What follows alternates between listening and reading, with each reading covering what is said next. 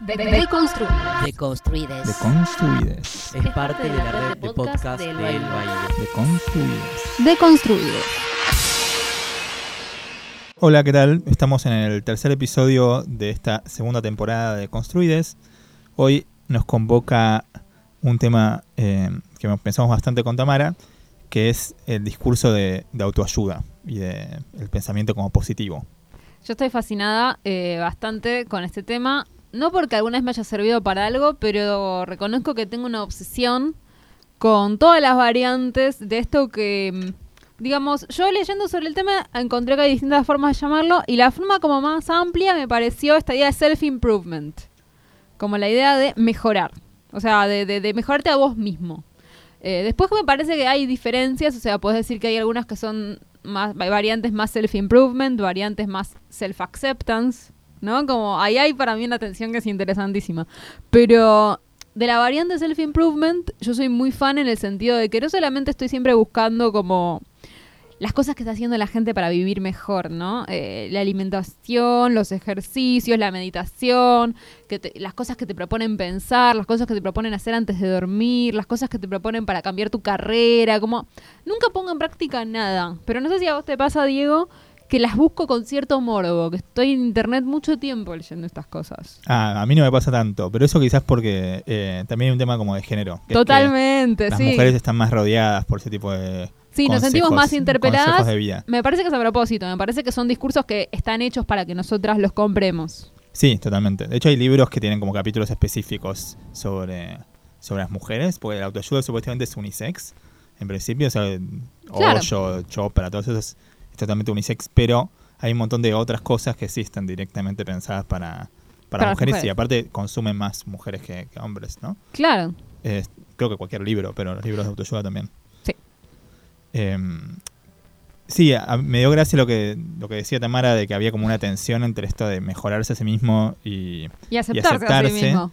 Yo lo he pensado como eh, estas como o sea, hay como una, en la autoayuda, en discurso como positivo, hay como una mezcla entre dos filosofías, digamos. Uno es eh, lo que a veces se llama como el estoicismo, que el estoicismo es algo así como aceptar la realidad tal cual es.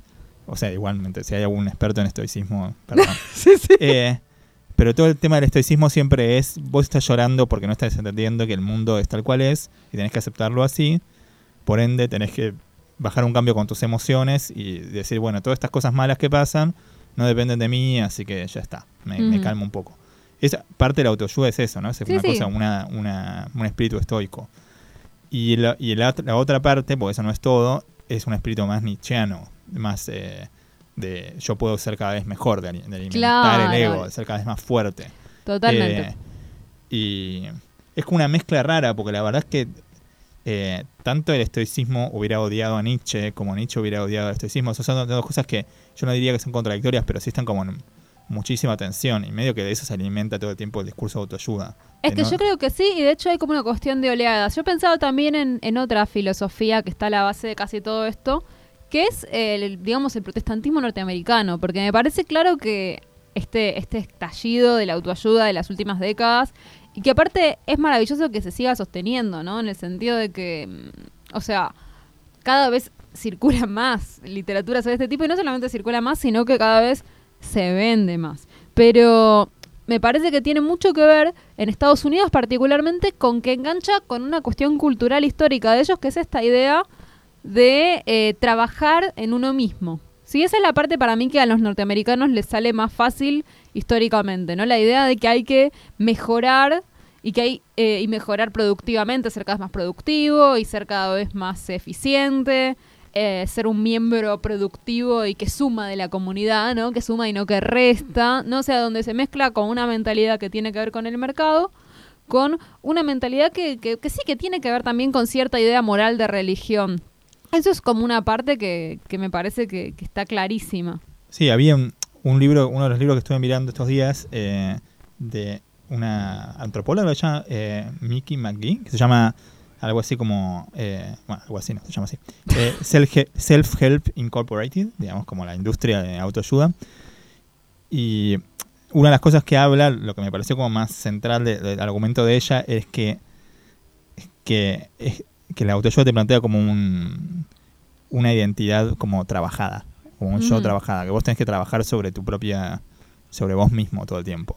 A, a tal, al punto medio ridículo. De hecho, se dice como, tradicionalmente para el capitalismo, digamos, tu estatus tiene que ver con lo que tenés, con lo que lograste obtener. O ponele con lo que producís, ponele. Si querés, sí, sí. Eh, pero hoy en día tu estatus tiene que ver con eh, cómo sos vos mismo, digamos, cómo te mostrás vos mismo. Entonces tenés que tener un estilo de vida sano, tenés que tener un estilo de vida de tal forma, de tal otra forma, a tal punto que se considera como gravísimo que uno no se viste de tal modo, o que uno, no sé, coma cosas más que no están dentro de la norma, Ujú. etcétera. Y ella hablaba mucho de estos programas que, bueno, a mí me encantan porque todo lo que sea basura a mí me gusta.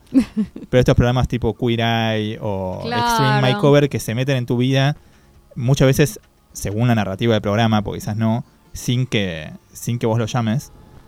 Porque la idea siempre es la misma, que es vos tenés que trabajar sobre vos mismo.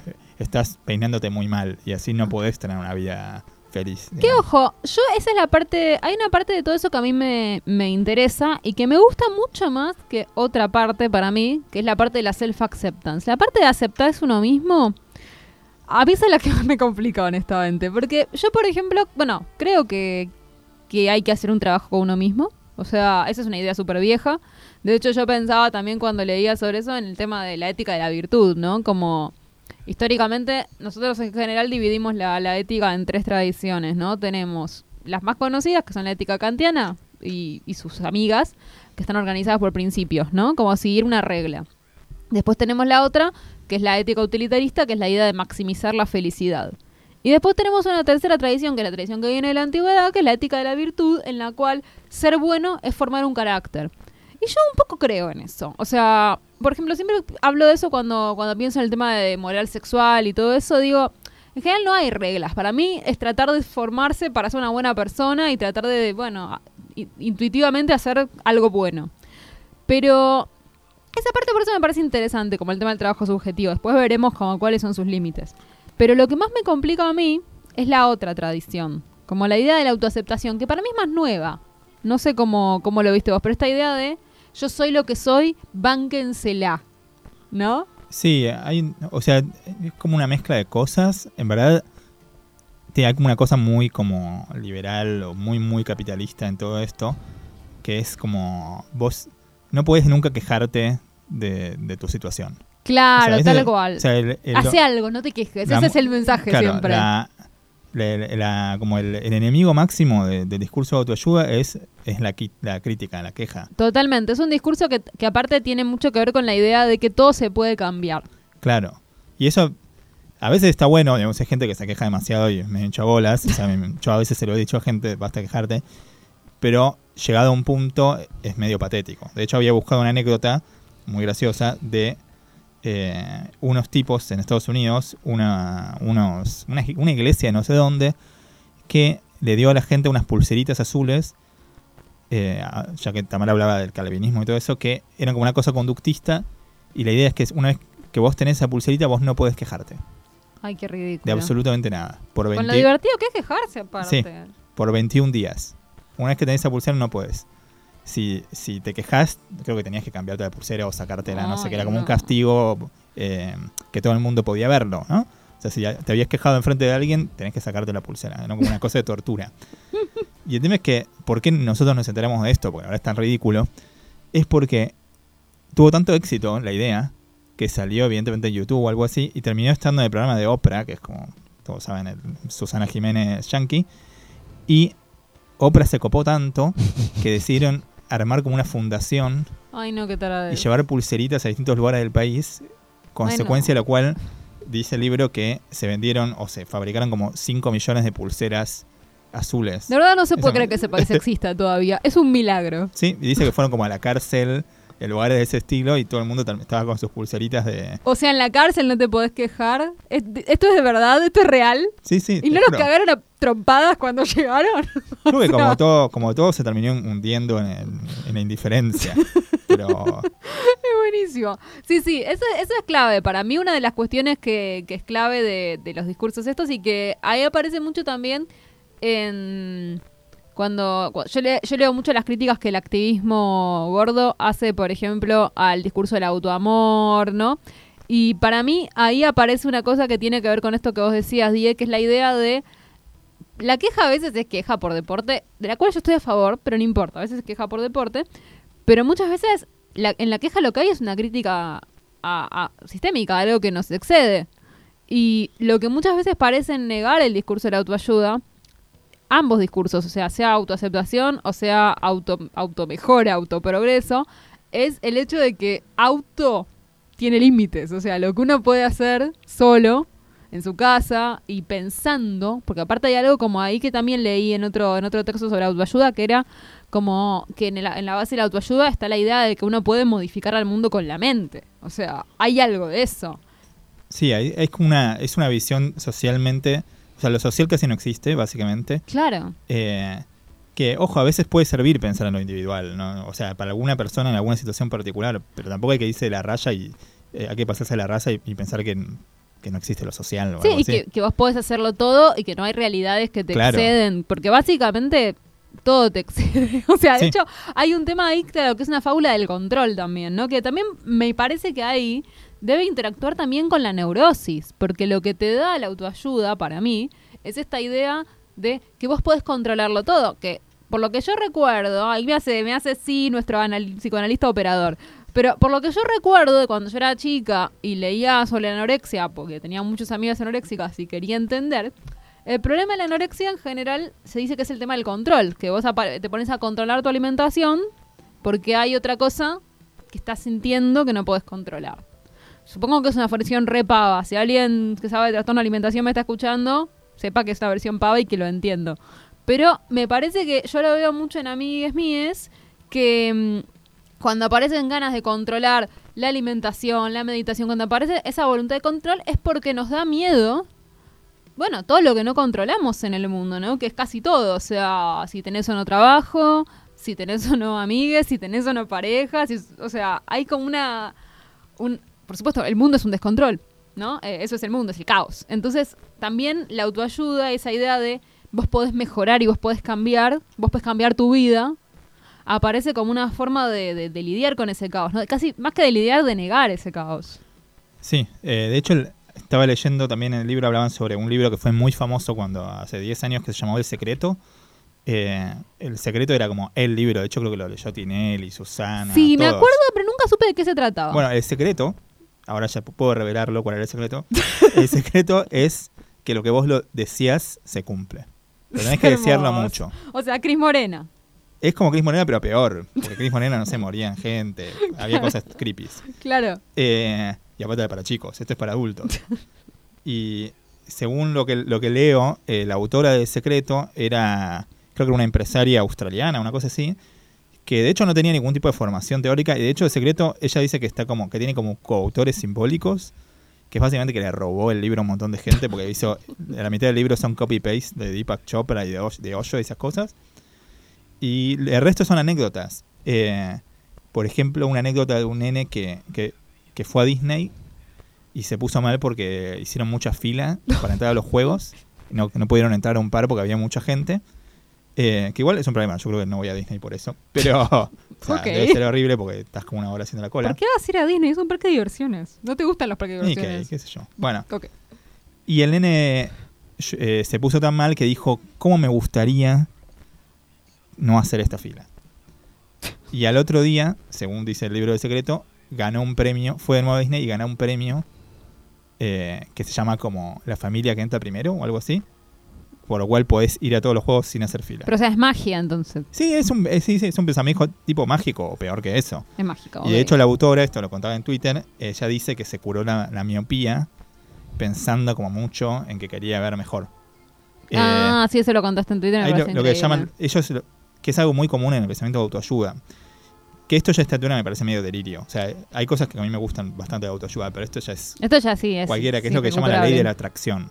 O sea, la ley de la atracción es que si yo pienso en positivo, o si yo quiero cosas positivas, voy a obtener cosas positivas. Pero hasta cierto punto está todo bien. Sí, mejor ser positivo, te va a ir mejor pero llega a niveles totalmente ridículos, como que si deseo no ser miope, de repente no voy a ser miope, o cosas por el estilo, Eh, o si deseo no, no hacer la fila en Disney, eh, no la voy a hacer. Y aparte lo que decía el autor de este libro, que era un poco crítico de la autoayuda, era que, que es una visión como muy individualista. Totalmente. Porque, ¿qué pasó con los otros nenes? O sea, Es que ese es el tema siempre de la autoayuda, o sea, como vos te salvás, pongamos. Bueno, eso también lo veo mucho en, en los libros de autoayuda, esos que son más, yo diría más dirigidos a varones, que son los que tienen que ver con el emprendedurismo, ¿no? Eso. El del queso, ¿cómo era el del queso? Eh, ¿Quién se ha llevado mi queso? Padre rico, padre pobre. Que eso siempre tiene que ver con, bueno, hacerse rico. Y, y por supuesto, o sea, ni hablar que ignora que la mayoría de la gente no logra hacerse rica y hacerse rico siendo pobre es algo más bien cuasi sí, imposible. de hecho hay una frase que, que dicen los críticos que es eh, la única manera de hacerte rico con la, con la autoayuda es escribiendo un libro de autoayuda. Exacto. O sea, eso. Pero además, claramente, o sea, siempre se trata de encontrar trucos para trepar en un sistema y nunca de pensar, bueno, en qué se puede hacer con ese sistema. Y pasa con todo, o sea, lo mismo con, con lo que tiene que ver con la aceptación corporal.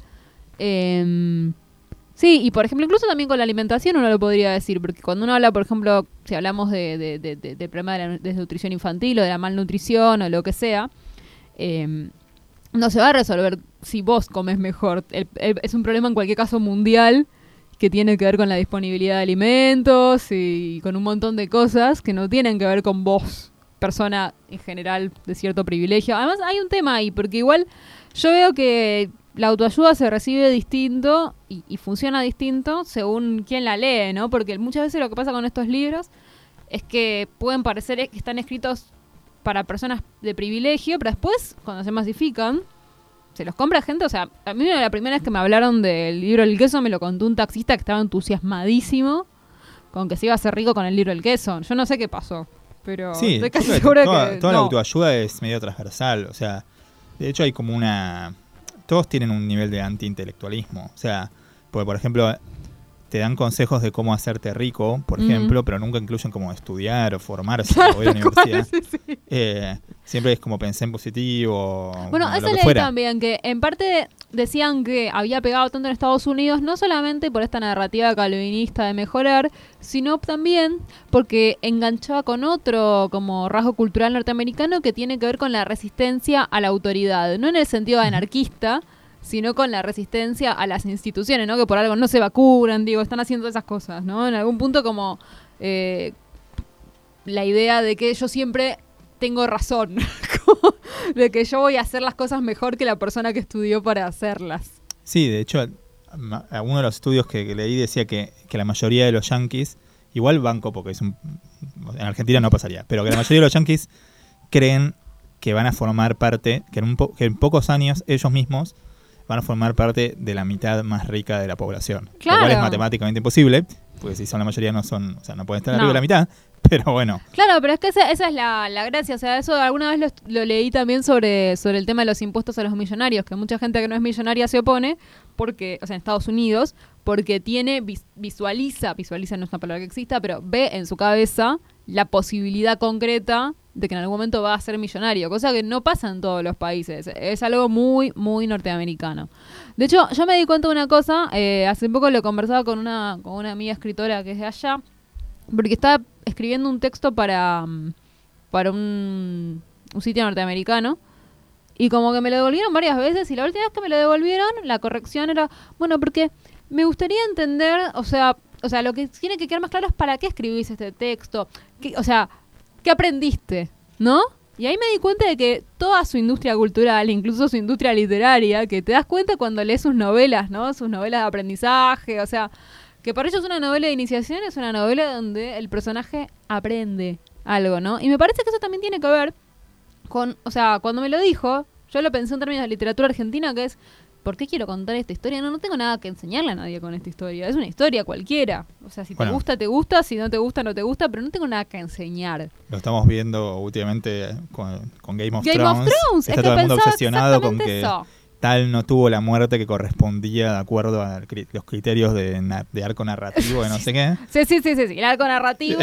ni, ni hablemos de eso, pero tiene que ver con eso, porque para mí tiene que ver también con otro pensamiento que es ese de todo pasa por algo. O sí, sea, sí, totalmente. a- aspira a la idea de un mundo causalmente cerrado, ¿no? Como un mundo donde todo tiene eh, una, un, un- un fin, todo, todo tiene como, como, o sea, todo sirve para algo, ¿no? Entonces, si vos contás una historia, tiene que servir para algo. Me parece que muchas veces lo que la, autoayuda tiene también es esa idea de, de, bueno, serví para algo, que, que, esto que te pasó sirva para algo, hace que esto sirva para algo. No se banca la autoayuda y el pensamiento de la autoayuda, que hay cosas que no sirven para nada. Hay enfermedades que no te sirven para nada, no te sirvió para nada enfermarte, no, no aprendiste nada que no hubieras aprendido de otro modo, no sé, o sea, hubiera sido mejor no enfermarse, no sé. Sí, justo estaba leyendo, o sea, la crisis que tuvo la autoayuda en un momento donde tambaleó, especialmente estos libros de estilo Padre Rico, Padre Pobre, fue en 2008, cuando fue la crisis económica. Claro, qué interesante, claro. Porque estaba todo el mundo leyendo estos libros, algunos con títulos tan cómicos como,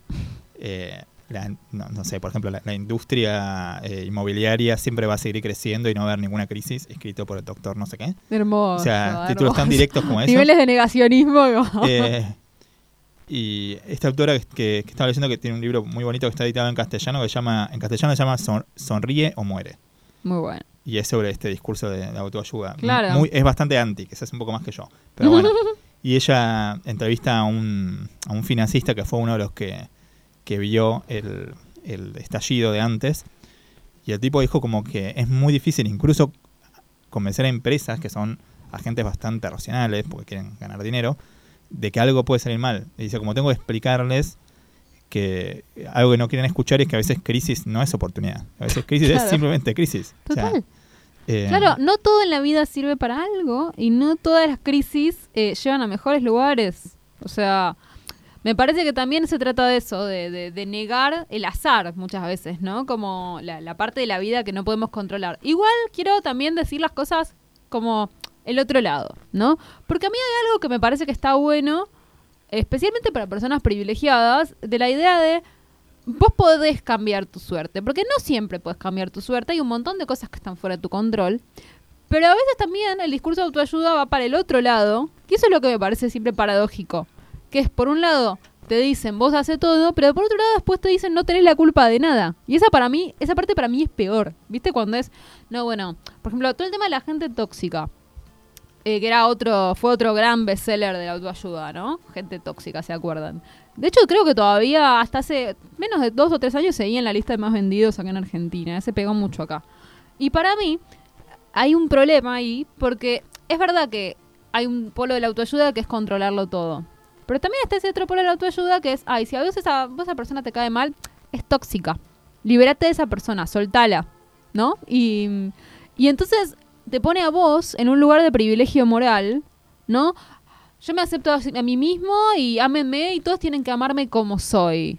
Que a mí siempre me pareció un discurso más bien horrible y también egoísta y mercantil. Todo, todo lo que tiene que ver con eso. Por un lado, lo que tiene que ver con la gente tóxica. Es verdad que hay gente que es tóxica. Yo no niego que existe y que es un concepto que designa a mucha gente que uno conoce. Ahora, también es cierto que decir tal es tóxico es también una excusa maravillosa para, por ejemplo, no ayudar a un amigo que quizás en este momento te necesita. O sea, ¿no? Como quizás las relaciones tienen momentos en los que vos sos la persona que da más y momentos en que sos la persona que recibe más. Y muchas veces el discurso que hay ahora, em, yo vi mucho como una idea que circula mucho, que es la del autocuidado, que es muy común de ahora, ¿viste? El self-care. Y, y como que lo, lo tomaron de una cita de Audre Lorde, que es una cita feminista sobre que ella habla de, que, auto, de que eh, autocuidarse como mujer negra y además lo dice siendo una persona que está enferma de cáncer, ¿no? Que autocuidarse no es egoísmo, no es un retiro de la vida privada, sino que es un, acto político.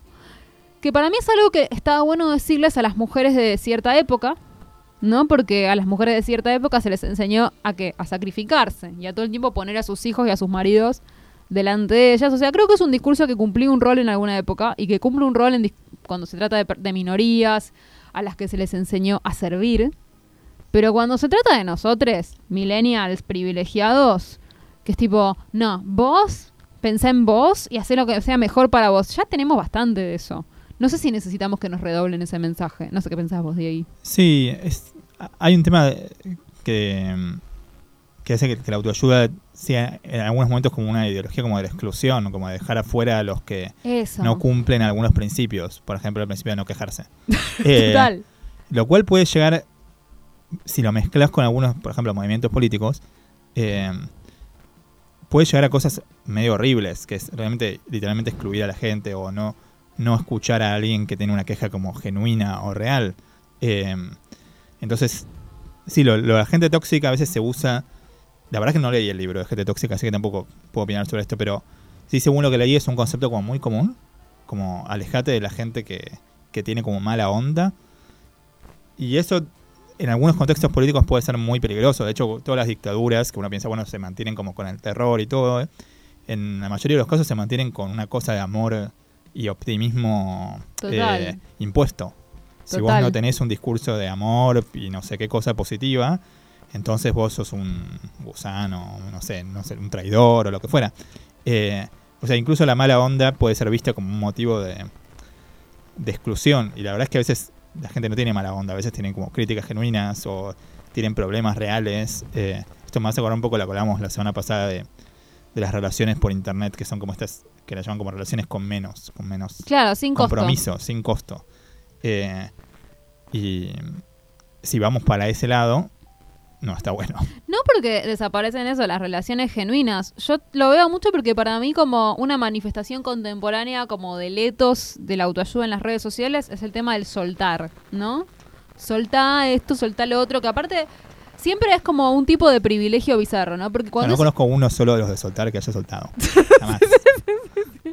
Pero ¿qué significa soltar? O sea, porque es como soltá tu trabajo fijo. Bueno, pero eso es si tengo espalda, si no, no lo suelto nada. Soltá tu vínculo enfermo. Pero mi vínculo enfermo es de verdad un vínculo enfermo o es tipo mi abuelo que ahora necesita ayuda. Eh, como siempre y, a la vez es una idea seductora porque yo creo que a los millennials los seduce mucho la idea del soltar. Nos sentimos como como tironeados por un montón de cosas y es seductora la idea de soltar todo, ¿no? Irse por el mundo y que ya te chupe todo un huevo y, y, que los demás se chupen un huevo. Es seductor, a mí también me seduce. Sí, obvio. De hecho, hay gente que suelta tanto que se termina tatuando, soltando. Igual es como. que como así, posiblemente es un no soltaste.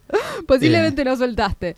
Pero a mí me parece que es como una de las manifestaciones más contemporáneas, incluso de gente que piensa que no, no está en la autoayuda, ¿no? Que piensa que, que, que no, no juega con ese discurso, pero está como ese, después también como, ¿no viste todos esos stencils que aparecieron en un momento? Cosas que decían como, eh, más amor por favor. sí, eh, amar está bueno. Amar está bueno. sí, seguramente sí. Seguramente está bueno.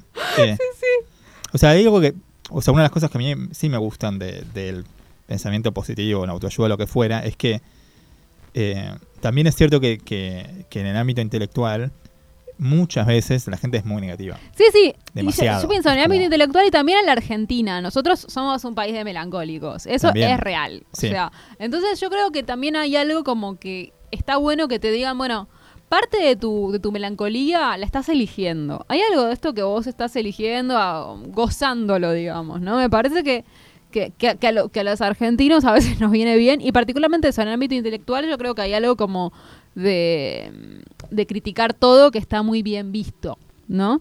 Que a veces termina yéndose para el carajo, porque yo creo que por un lado, o sea, a veces los macristas usan ese discurso para decirles a, a, los kirchneristas que son negativos, y eso es un mal uso porque sencillamente están hablando de la realidad, pero después, con esto de criticar todo, para mí también toda esta onda Jordan Peterson, toda esta onda la nueva derecha, en parte viene de esas ganas de criticar todo un poco, ¿no? De que cuando mm, el feminismo y las la, o sea, y la teoría queer y, el antirracismo se volvieron mainstream, tenés que criticar eso porque ahora es mainstream, ¿no? Sí, totalmente. O sea, o sea es muy difícil encontrar el equilibrio con esto porque después tenés un montón de...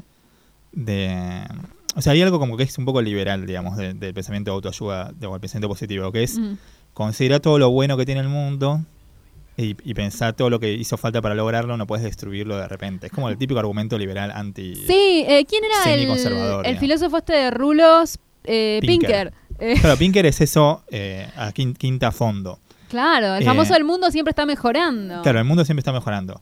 Y eso a veces está bueno pensarlo así. Y de hecho hay como varias, varias contribuciones intelectuales interesantes en, en esa línea. No Pinker, pero hay otros que están buenos. Eh, pero eso puede llevar como al otro extremo, que es estar obsesionado con ser como anti de los antis. O sea, Claro, obsesionado claro. viendo a ver quién se queja de qué. Eh, yo lo llamo eso como el pensamiento reactivo. Como que tu Total. único pensamiento es reaccionar. Total. Seas de izquierda o derecha. ves a la gente de izquierda, te enoja y reaccionas. Ma- Un amigo, bueno, un amigo, un tuitero eh, académico, eh, lo llama como el alt center. Muy como bueno. Gente de centro que su obsesión es que nadie puede ser ni izquierda ni derecha. Es como. Claro. Sí, sí, sí, sí. y sí. bueno, si estás. Tampoco la, la idea es estar todo el tiempo, no sé. tipo, Angustiado, claro, angustiado, la neurosis. de que otra gente también se queja. Sí, sí, sí, a, sí, a los demás, qué sé yo. Sí, me interesa como mucho también esa, ese tema que, que, que, que es como la- el tema del mundo siempre está mejorando, porque viste que también lo que termina pasando, o sea, por empezar, ahí se solapan un discurso de autoayuda con otros discursos, pero que están vinculados. O sea, para mí todo el tema Jordan Peterson, de hecho, si te fijas, esto me di cuenta tardíamente, pero el otro día que se juntaron a debatir Jordan Peterson y Zizek, el tema del debate era la felicidad. Yo lo pasé completamente por alto porque no me importaba, pero después me enteré que el título tenía que ver con la felicidad. Con lo cual es un tema que está. Y lo gracioso es que los dos estaban en contra de la felicidad o algo así. Los dos parecían creer que la felicidad era algo imposible. Cosa que para mí era medio gracioso porque es tipo, chicos, ustedes tienen mucha suerte, les va re bien en la vida. ¿Por qué piensan que la felicidad es imposible? ¿Por qué no sos feliz, Isaac? Tu vida está buenísima. Sí, sí. O sea, viví de lo que te gusta, te vi novias muy lindas, digo, vida está bastante bien. Pero ahí aparece como, como también una, una necesidad de distinguirse, me parece, de quienes quieren ser felices. Eso, es- eso por un lado. Y después, por otro lado, esta cuestión del mundo siempre está mejorando, que lo hace parecer, y esto también me parece que tiene que ver con el pensamiento mágico de la autoayuda, como si el mundo estuviera mejorando por inercia.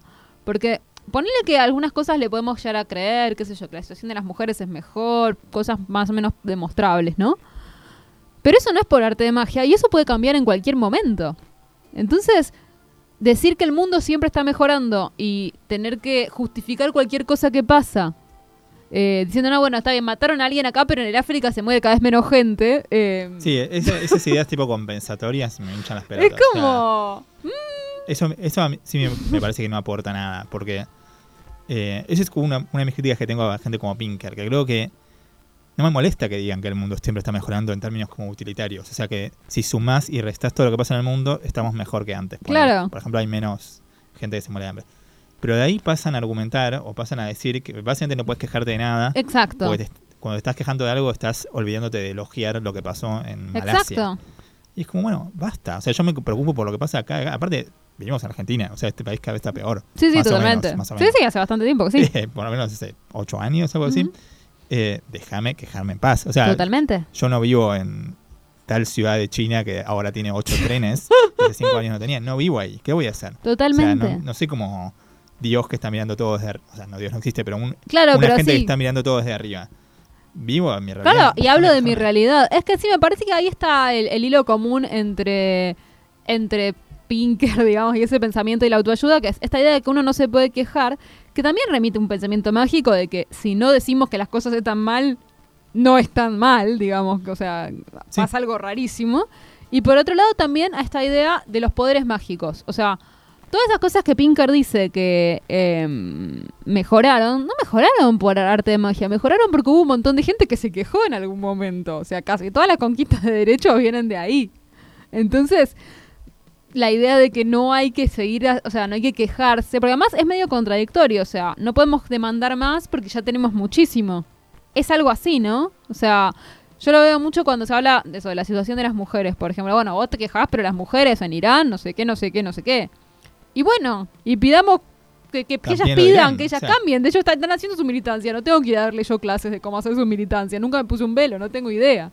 Que lo decidan ellas. Pero, pero ahí aparece como, como una cuestión de no lloriqueen que tienen derechos cuando se supone que esos derechos se consiguieron luchando y no con el pensamiento positivo, quiero creer. Sí, hay muchos casos donde el pensamiento positivo para mí no tiene ningún sen- sentido. No, digamos. de Por hecho ejemplo, tiene que ver con el conformismo más bien. Sí, yo a veces pienso con esto de Pinker. Bueno, si yo estuviera deprimido, todo esto me serviría, pero yo no estoy deprimido. O sea, yo quiero ver qué problemas hay y qué, qué podría estar mejor. ¿De qué me sirve saber que hoy estamos mejor que hace 10 años? No sé, es un dato. ¿Vos un que a le verdadero. sirve? Bueno, yo creo que no mucho. De hecho, es una crítica que le hacen a Pinker, que responde un poco estúpidamente. Pero lo que pasa con toda esta gente es que están todo el tiempo diciendo el mundo está súper bien, el mundo está súper bien. Y en muchos parámetros es cierto. Pero hay una cosa en la que el mundo está bastante peor, que es que está todo el mundo deprimido. Total. Eh, por lo menos en los países donde miden depresión, como por ejemplo en Estados Unidos. Y hay una, una paradoja, digamos, que nadie sabe cómo explicar bien, eh, que es por qué si el país año a año crece y cada vez hay más trabajo y cada vez hay más Netflix y más, televisores más grandes y no lo que fuera, la gente de forma masiva está cada vez más deprimida. De hecho, en psicología también, o sea, en psicología leía que, que en Estados Unidos eh, hace como 10 eh, años creo em, empezó a tomar el poder todo este grupo de psicología positiva y ahora son como lo que manejan todo. Pero aún así, o sea, el que inventó la psicología positiva es hoy el presidente de la APA. O, era el presidente de la APA. Eh, y, y, aún así, el, la salud mental de, la gente se le fue a la mierda. Entonces, ¿cómo lo explicas? ¿La gente no leyó a Pinker? O sea, esa es la explicación. ¿No leyó suficientemente a Pinker? Y ahí yo creo que sí, el discurso de izquierda tiene más para explicar, más para decir. Porque mucho de lo que hablan es de. Eh, bueno, no importa que hace solamente Estados Unidos, pero una de las cosas que tiene el neoliberalismo es que todo pesa sobre uno. Entonces, Total. aparte de otros problemas como que más de la mitad de la población tiene como menos plata de la que tenían sus padres, etcétera. Pero se forma comunidad de estatus tan fuerte que nadie puede llegar a eso y bueno, y en la cual vos tenés la culpa de tu situación, vos tenés la culpa de ser pobre, básicamente, o de no tener trabajo. Claro, y se transforma, o sea, termina, empieza con una cosa científica, ponele, de que estamos mejor que antes, y termina con una cosa totalmente pseudocientífica de para ser mejor solo hace falta cambiar tu punto de vista. Tal cual, es una cosa extrañísima. Es como, no, ahí te, te, olvidaste toda la ciencia y estás inventando algo, ¿viste? Tampoco voy a ponerme como en talibán de decir si escribís un libro tiene que mejorarle a alguien. No. No, no. Pero si esa es tu perspectiva, digamos, eh, no, no puedes tener como un gap tan grande. O sea, tenés que explicar qué está pasando ahí. Eh, o sea, hay alguna razón por la cual cada vez como la salud mental colectiva está cada vez peor. Totalmente. Eh, y eso posiblemente no lo puede explicar el pensamiento positivo, porque para el positivo la mente es como es algo maleable, es algo controlable. Bueno, yo siempre cuando leo esas cosas pienso, ay, ¿cuánto psicoanálisis les falta a estos yankees? O sea, como que hay algo que no parecen entender que existe, no sé si existe, pero por lo menos funciona hablar del inconsciente, ¿no? Parecen no entender que hay partes de la mente de uno que uno mismo no controla. O sea, es como esa, esa idea de que la mente es, la es voluntad pura yo creo que ni siquiera se sostiene en términos súper cerebrales, o sea, no, no se sostiene por ninguna parte. Ahora, un caso que me parece interesante es el de Peterson, porque Peterson em, funciona como una especie de autoayuda para, para los varones como masculinistas, ¿no? Como que, de hecho, nosotros tenemos un amigo medionesa y, y a él vos me dijiste que le hizo muy bien. Sí, es como eh, Peterson, para los que quizás no están muy en tema, es como un intelectual muy de derecha eh, muy que es como un hombre serio, es como una figura del padre todo el tiempo. Se viste como bien, es canoso, está como así como eh, con la espalda rígida y bla bla bla, y te dice lo que hacer. Eh, y es como un enemigo masivo del feminismo y todo eso. Es medio ignorante, no es muy interesante para leer, pero no importa. A diferencia pero se volvió un bestseller absoluto. Se volvió un bestseller absoluto, tiene como fans en nuestro país, de hecho, no vamos a decir. Y eh, y sí, es como un libro, escribió un libro que se llama 12 eh, reglas para ser feliz o algo claro. así. El antídoto al caos. Y el antídoto al caos es eh, como gente que la idea de él es que los millennials no, tienen como herramientas para vivir en el mundo actual. Que un poco es cierto, lo banco sí, sí. en eso. Y las 12 reglas son como reglas de autoayuda, más bien tirando a, a lo nietzscheano. O sea, en ese sentido yo no lo leí, Dicen que es horriblemente malo, pero no me importa, porque la autoayuda lo importante son los consejos que dan, no si está bueno o malo. Eh, y los consejos son cosas como... Hace tu cama. Sí, hace tu cama, ordenar tu pieza, salí a trabajar, eh, levantate temprano, ponete el despertador y levantate directo. O sea, es como toda una cosa de no, no maricones o no, no lloriques, que obviamente está pensado más para los hombres. sí, obvio. Eh, y se volvió un bestseller especialmente porque le escribe a un conjunto de gente que cree esto es, me cuesta decir porque es tan eh, patético, cree como que el feminismo está como conquistando al mundo y los varones están quedando como en segundo lugar y están como, eh, no sé, son como las nuevas víctimas del sistema. Y él lo que le dice a, los varones, incluido el amigo nuestro, es, eh, sí es cierto que el mundo es un matriarcado, lo que fuera que creen que es, pero vos sos un varón, así que como pensar en, las vi- en tus virtudes, que son que podés tener Tus como virtudes resiliencia. viriles. Tus virtudes viri- viriles, que es como sentate derecho y salir a conquistar el mundo. Eh, o sea, ponete fuerte porque sos un, sos un hombre y, y tenés que ser eh, tenés que ser alfa, digamos. Que es la obsesión de esta Claro. gente, como todo es alfa o beta, bueno. en Sí, fin. sí, como sos un macho alfa o... Eh, pero bueno, a es nuestro amigo, por ejemplo, lo ayudó porque Claro. él estaba pensando como el sistema me está comiendo y esto fue como una autoayuda de ultraderecha, como decir, no, o sea, eh, al final, al fin y al cabo yo no puedo echarle a los demás o sea, la, las cul- mujeres. la culpa a las mujeres o a las feministas o lo que fuera, la culpa de lo que me pasa a mí. Eh, es como, sí, como una autoayuda de, de ultraderecha. Eh, Claro, pero a la vez yo entiendo que también a eso, a esos pibes les, les pudo servir, también porque me parece que, no sé, yo esto lo vengo pensando bastante con el tema de los varones y el feminismo, ¿no? Que yo siento que las mujeres, o sea, históricamente la, autoayuda estaba destinada a nosotras, y yo creo que por suerte, no sé si vos sentís lo mismo, pero yo lo veo mucho con, con, el, con mi libro, el que acabo de escribir, que las lecturas feministas están un poco reemplazando la autoayuda en algunos círculos. O sea, incluso en círculos que no eran tradicionalmente de gente que leía ensayos o algo así. Eh, o sea, eso siempre, siempre hubo alguna conexión ahí. Yo no sé si Gus, nuestro operador psicoanalista, se acuerda. Vos no te vas a acordar porque no debías saber estas cosas, pero cuando yo era chica, las mujeres se juntaban a leer un libro que se llamaba Mujeres que corren con los lobos, ¿no? Que era medio autoayuda, medio feminismo, medio ecofeminismo, pero tenía una cosa de empoderamiento que estaba buena, o sea, como yo te conocía varios círculos de chicas medio medio hiponas que se juntaban a leer juntas y les servía como y yo estoy viendo que eso está pasando ahora con lecturas de todo tipo feministas. Em, porque aparece una cosa del empoderamiento que, em, si bien uno puede criticar epistemológicamente el empoderamiento, yo no sé si es un concepto que me encanta en términos políticos, bla, bla, bla. Como reemplazo de la autoayuda está bueno porque además apela a una cuestión colectiva, que es lo que no hace en general eh, la autoayuda. Pero lo que estoy viendo es que las chicas tienen esto, tienen estas lecturas, y yo siento que los varones no tienen hoy esa lectura. Los varones tienen a Jordan Peterson, el que les bueno, está hablando de ellos es eso. libro. Sí, es cierto. Yo cada vez que un varón me cuenta que lee mi libro me pone muy contenta, o sea, porque quiero que estén leyendo estas mismas cosas. De hecho, pueden leer estas mismas cosas que estamos leyendo nosotras, les hablan también a ellos. Pero entiendo que muchas veces pueden sentirse excluidos por los textos que leemos nosotras, porque hablan de situaciones que quizás ellos no han vivido. O sea, Sí. siento que hay como...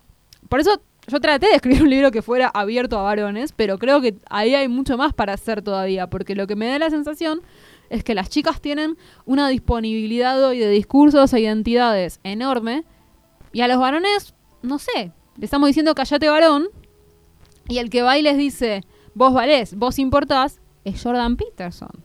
Sí, eso es, eso es algo que en algún sentido valoro de Jordan Peterson, que al menos a alguna gente le sirvió, no como otros del mismo estilo que son simplemente nefastos. O sea, mal. No, no, yo solo valoro, pero a la vez pienso, bueno, estaría bueno que haya un Jordan Peterson Un poco progre. más progre, O sea, como alguien que les hable a los varones. Porque finalmente la autoayuda me parece que también tiene que ver con esto. O sea, yo venía leyendo otro texto que hacía referencia a un libro como de autoayuda para niños o algo así. Como para niños es raro decirlo, pero era, era la, la, la frase era, era un libro para niños que se llamaba The Lavables in the Kingdom of Self-Esteem, un libro de 1991 que aparentemente pegó mucho en Estados Unidos, The Lavables. Y que cuando vos lo abrías, lo primero que decía es I am lovable, I am lovable, I am lovable, que es como el típico discurso de la autoayuda norteamericana, que es el discurso que tienen también en, en los programas de 12 pasos, ¿no? Yo valgo, yo me amo, yo merezco amor. Y que parece una pavada, pero evidentemente necesitamos que nos digan eso y cuando nos dicen eso nos empezamos a creer cosas. O sea, entonces yo creo que en los, en los textos feministas muchas mujeres encontramos cosas valiosas, pero también encontramos a alguien que te dice, ¿viste esa experiencia que te dijeron que no importaba? Que era un dolor que no importaba, que no valía nada. Bueno, no, tu voz vale, vos importás. Sí, yo creo que hay algo del feminismo que, que no se extiende mucho a otras ramas de la filosofía. No todo feminismo es filosofía, pero menos una parte Ujú. sí. Que es que, digamos, yo cuando era más chico leía algunos libros de autoayuda, de Osho y compañía. No me parecía tan malos. Mm. Incluso hoy me parece como mediocre. Eh, el tema es toda la metafísica que tienen, como decíamos, es bastante problemática y todo, pero bueno, en fin. Mm. Y siempre me- mi idea era como. eh, la verdad que la idea de hacer autoayuda que sea buena, que sea mejor que toda esta mierda que estoy leyendo, Ujú. estaría bueno, porque la verdad es que no hay mucho escrito que sea realmente bueno, o sea, que, que esté arriba de cierta vara de calidad, digamos, que se pueda leer, que esté escrito como Obvio. de forma como inteligente, que no subestime al lector, etcétera. No hay, mu- no hay mucho eh, escrito que sea como realmente bueno. Y que tenga Eh, que ver con cambiar tu vida, sí, o sea, y- o con- no solo cambiar tu vida, cambiar el mundo y cambiar tu vida, pero como y la eso. filosofía en el sentido, de- o la intelectualidad también, eh, se quedó muy atrás Mm. con todo esto, porque dentro del mundo académico o incluso el mundo intelectual, Sí, está muy mal visto. está muy mal visto que un libro te sirva para algo. Eh, sí, total. Entonces, no, no digo que sea malo, porque hay un montón de novelas que yo no me sirve de nada leer el Ulises de Joyce, pero No, está buenísimo. Yo está estoy genial. muy a favor de lo inútil, pero. Pero el tema es que no, no Sí, sí. todo tiene por qué ser inútil. sí, sí, sí. Eh, y yo creo que las feministas están un poco Totalmente. eh, desafiando esa idea de que, bueno, este libro sí te sirve para algo en- de tu vida personal, posiblemente, eh, y además es un buen texto Total. intelectual o filosófico. Es que para mí es una, una concepción de la ética más antigua a la que está bueno volver. O sea, la idea de la ética como, como un camino y como un aprendizaje que no tiene por qué ser individual. Porque en ese aprendizaje, o sea, en el, en el caso del feminismo es clarísimo. Hay un aprendizaje que es colectivo y que va a tener que ver con la militancia y que si te copás con esto, bueno, anda a transformar la realidad de otras. O sea, yo hace poco me acuerdo de una entrevista tuve que, que decir, bueno, que o sea, a mí lo que me, pasa es que yo tengo una existencia como mujer bastante privilegiada. Si las, con que el 90% de las mujeres del mundo tengan la vida que tengo yo, ya me parecería un logro gigante, ¿no? Entonces también me parece que lo que tiene el feminismo que no tiene la autoayuda más, más tarada es la idea de, bueno, además de tu existencia, cambia la existencia de otros. Creo que eso es lo que lo hace menos autista y menos eh, solipsista que el resto de la, de la autoayuda. Pero, pero bueno, yo pensaba en un libro que mm, se llama En casa, se llama Jesua en francés, de Mona Cholet, que es una periodista francesa, escritora francesa, que ella contaba todo el tiempo que lo ponían en el, en el estante de la autoayuda. Me, me acordé de esa historia porque a mí, a mí me pasa lo mismo con mi libro. Y que ella decía, a mí me encanta, yo hago autoayuda de izquierda. Ella decía, eso era el concepto, autoayuda de izquierda. El libro de ella se trataba sobre, era unisex para mí, pero se trataba como de conversar sobre el espacio doméstico y cómo recuperar el espacio doméstico como un espacio de creación y de o, necesario para la creación, ¿no? Uno necesita estar en su casa haciendo nada para poder producir. Entonces, para poder producir, ella decía escribir o pintar, no necesariamente producir algo en el mercado. Y que incluso que lo que pasa ahí es importante, que tantos años nos dijeron que lo que pasaba en la casa no era importante, eh, porque lo hacían las mujeres, que entonces nos fuimos de casa. Pero la casa pueden pasar cosas importantes, como. y, y cosas que son necesarias para poder producir cosas afuera. Entonces era como una especie de autoayuda de izquierda. Y yo pensé, claro, es un gran género que tendría que existir. Sí, yo creo que y está muy subexplotado. Total. En el tema de las mujeres, primero que el, el feminismo rompió yo creo esa barrera, pero sigue siendo algo específico, digamos. Obvio. O sea, las mujeres pueden leer infinitamente más cosas que no, no todas tienen por qué ser de feminismo. O sea, Ujú. qué sé yo. Eh, o sea, hay libros de autoayuda clásicos eh, del siglo XIX, por ejemplo, Schopenhauer tiene un libro que se llama algo así como El arte de saber vivir. O sea, Schopenhauer era un depresivo, pero ese libro de autoayuda es excelente porque está todo visto desde el punto de vista de un depresivo. Entonces es un libro como estoico, digamos. Claro. Eh, y es un libro con un montón de nivel de, de vuelo literario, etcétera. No sé si te puede servir muchísimo, pero un poco sí. De hecho, había hay un libro que se llama no sé qué con Schopenhauer, que es sobre grupos de autoayuda Ah, sí. que usan el libro de Schopenhauer. Yo creo que es el único filósofo de los famosos que escribió algo de ese estilo. Sí, estoy Eh, pensando. puede haber otros que eran, bueno, los estoicos, pero que pasaron 2000, 2000 años. Eh, Después pero no creo mucho que- más que eso, no. porque está como mal visto. Está mal visto, pero yo estoy pensando, por ejemplo, Marta Nussbaum tiene un estilo que tiene mucho que ver con eso. Lo que pasa es que como escribe medio académico y su libro nunca la pega, ¿viste? Tiene No. algo como pobre que nunca la pega ella, pero por, o sea, es re famosa, pero como filósofa, pero no la pegó como en términos mainstream. Pero por ejemplo, para mí ella retiene eh, con, el tema de las capacidades que ella trabajó. Eh, yo me acuerdo de leer eh, una parte que para mí me parecía súper linda, en la cual ella criticaba como la cosa del pensamiento contractualista, que para mí está recontra la base de, mm, de- del pensamiento de la autoayuda, que es esa idea de que la sociedad es un cúmulo de personas individuales que deciden contratar, ¿no? Eh, o sea, como que eso de hecho es, es la fábula de la autoayuda. Imagínate como si uno decidiera ser parte de una sociedad, cosa que es graciosísima. Pero como que ella trataba de criticar eso desde el lugar de, eh, bueno, este, este contrato no tiene en cuenta las relaciones de cuidado, aunque hay un montón de personas que no pueden contratar y esas personas son parte de la sociedad. Pero a la vez todos en algún momento no podemos contratar. Porque ella lo que decía todo el tiempo es que las capacidades son un continuo. Y no es que solamente están las personas con discapacidad y las que no, sino que todos en algún momento o nos embarazamos, o nos torcemos un tobillo, o nos enfermamos, o tenemos una necesidad afectiva. Entonces todos somos incompletos, todos nos necesitamos mutuamente.